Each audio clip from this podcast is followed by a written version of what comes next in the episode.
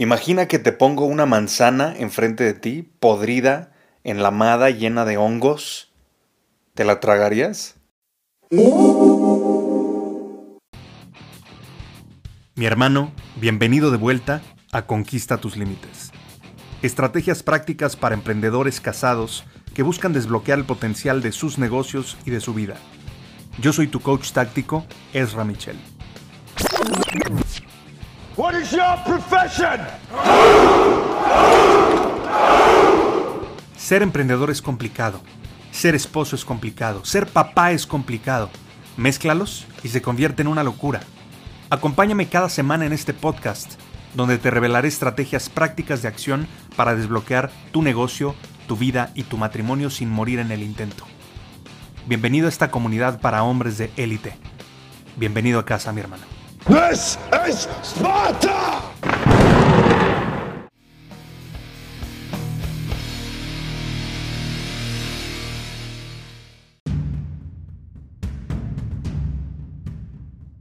Esta pregunta de la manzana podrida, te puedo decir que la he preguntado, yo creo que, híjole, cientos de veces al paso del tiempo, tanto con personas uno a uno, como con grupos de personas, tanto pequeños, medianos, grandes y masivos. Y te puedo decir que usualmente me dicen lo mismo. Me dicen, claro que no me comería la manzana podrida. Y esto me lleva a la siguiente pregunta. Ok, ¿por qué no te la comerías?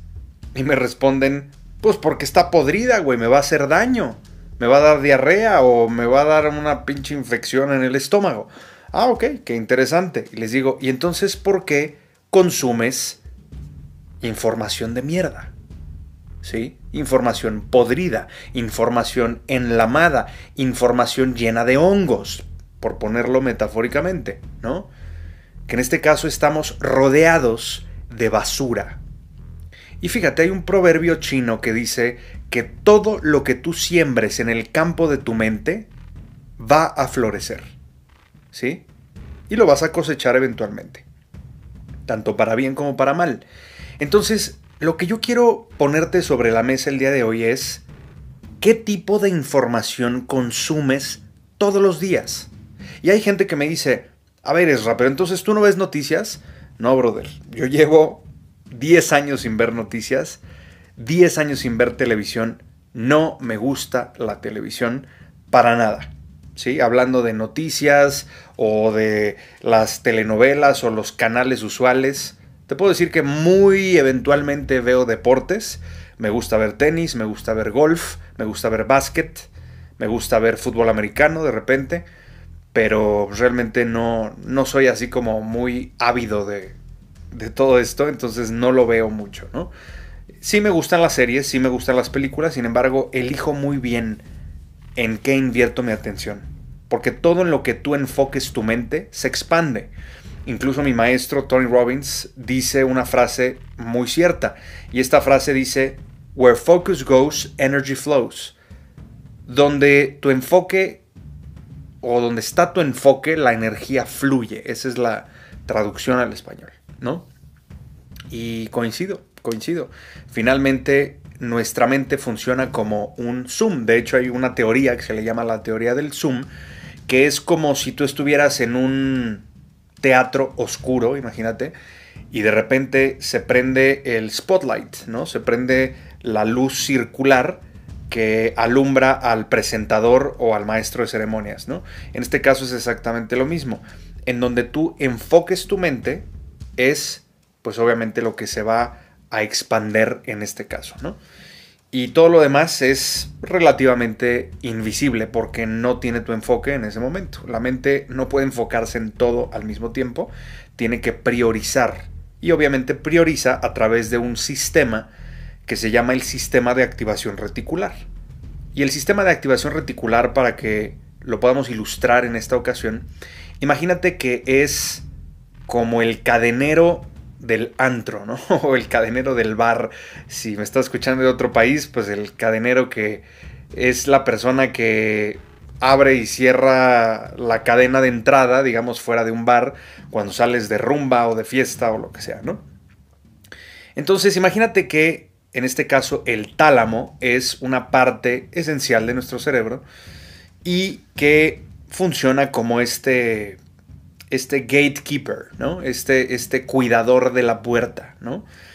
Y entonces, eh, algunos pensamientos, algunas cosas que nosotros podemos captar a través de nuestros sentidos con respecto al entorno, pues algunas las deja pasar, digamos, al antro o al bar o al restaurante, como lo quieras ver, y eso sería lo equivalente a dejarlos entrar a la mente consciente. Y si no los deja pasar y los manda al estacionamiento, pues esto sería lo equivalente a que los manda la mente subconsciente.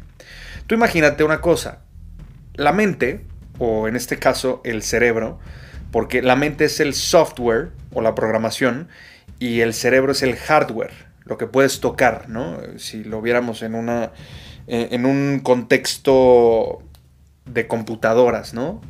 O un contexto informático. Entonces, en este caso, el cerebro tiene obviamente múltiples funcionalidades de las cuales tú ni siquiera eres consciente. No te das cuenta cuántas veces por minuto late tu corazón si es que no tienes un pulsómetro.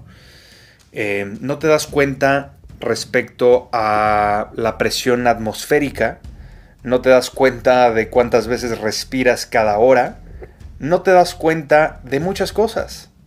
¿sí? Todo esto lo puedes llegar a, a percibir de manera subconsciente y obviamente pues tu, tu cerebro sabe qué onda y cómo lo maneja pero imagínate, si todo, si todo esto lo procesáramos de manera consciente, pues nos explotaría el cerebro literalmente, ¿no? Entonces tiene que priorizar. Y a eso me refiero. ¿Dónde estás poniendo tu enfoque? Regreso al punto con el que inicié. ¿Dónde estás poniendo tu enfoque? Si tú te pones a ver noticias para ver pues todo lo que se dice y constantemente estás exponiéndote e inundándote de esta información basura, lo que yo llamo información de mierda, que no te aporta absolutamente nada y que te da una ilusión de tener un poco como de control, si tú quieres, porque dices, ah, bueno, pues ahora sé lo que está pasando en el país y sé lo que está pasando alrededor. Mm, yo creo que no va por ahí, mi hermano. Yo creo que tienes que cuidar mucho cuál es el alimento de tu mente. ¿Con qué estás alimentando a tu mente? Si no te comerías una manzana podrida, ¿por qué carajos te vas a comer, pues, información de mierda? ¿Me explico? Entonces, reflexiónalo por un momento. Hay gente que me dice, yo no estoy de acuerdo contigo porque tenemos que estar informados. Güey, te vas a dar cuenta. Te va a llegar la noticia, te lo juro. A través de redes sociales, a través de la gente, etc. Te vas a enterar de lo que está pasando.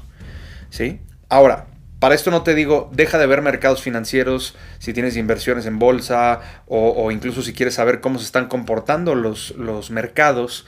Eh, no te digo, deja de ver deportes, o sea, lo entiendo, ¿sí?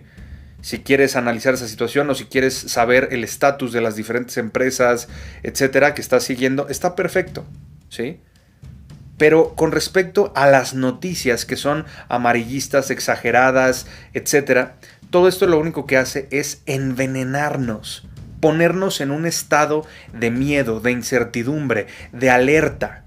Y fíjate qué interesante, casualmente con esta pandemia, digo, muchas personas creen diferentes cosas y las teorías de la conspiración y demás.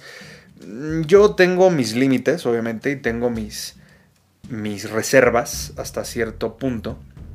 Y te puedo decir lo que yo creo, no digo que sea la verdad absoluta, simplemente es lo que yo creo. Yo creo que durante muchos cientos, me podría atrever a decir que por miles de años, lo que se ha buscado es mantener bajo control a las masas. ¿Sí? Y para esto, bueno, te puedo decir que he leído muchísimo, muchísimo, muchísimos libros o muchísima literatura en diferentes contextos, épocas, temas y demás para poder emitir este, este contexto. Yo te puedo decir que a mí me gusta leer pues de los autores como más importantes respecto a un tema en particular, pero una vez que entro en el tema, te puedo decir que yo me doy a la tarea al paso del tiempo de leer pues posiblemente unos 10 autores diferentes por cada tema para poder entender cuál es el punto de vista global al cual se están refiriendo los expertos en, esa área. No me gusta quedarme con un solo punto de vista. Y te puedo decir que en todo lo que he leído al respecto, eh, se habla de este control masivo. Y casualmente, en el momento en que se empieza a prohibir esta cercanía social o esta interacción social, en el momento en que se empieza a perder el contacto físico, que es algo extremadamente importante, incluso a nivel genético, estamos programados para la proximidad física.